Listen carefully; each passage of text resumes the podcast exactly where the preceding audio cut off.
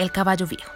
Hace mucho tiempo, un caballo que ya estaba muy mayor fue vendido por su amo a un molinero que lo empleó para que diera vueltas a la gran piedra de un viejo molino.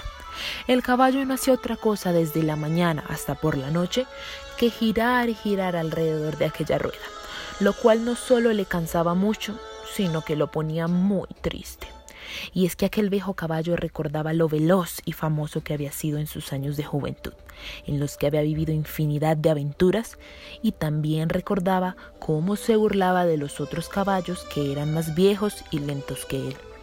Ahora viéndose en esta situación en la que pasaba sus días atado y dando vueltas a dicho molino, se arrepentía de aquella actitud que había tenido cuando era muy poderoso, diciendo así, Después de las grandiosas vueltas que di en las carreras de mi juventud, mira las vueltas que tengo que dar ahora.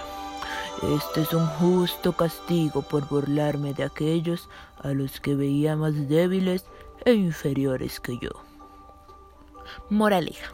Mejor ser humilde cuando tienes poder, porque un día u otro lo has de perder.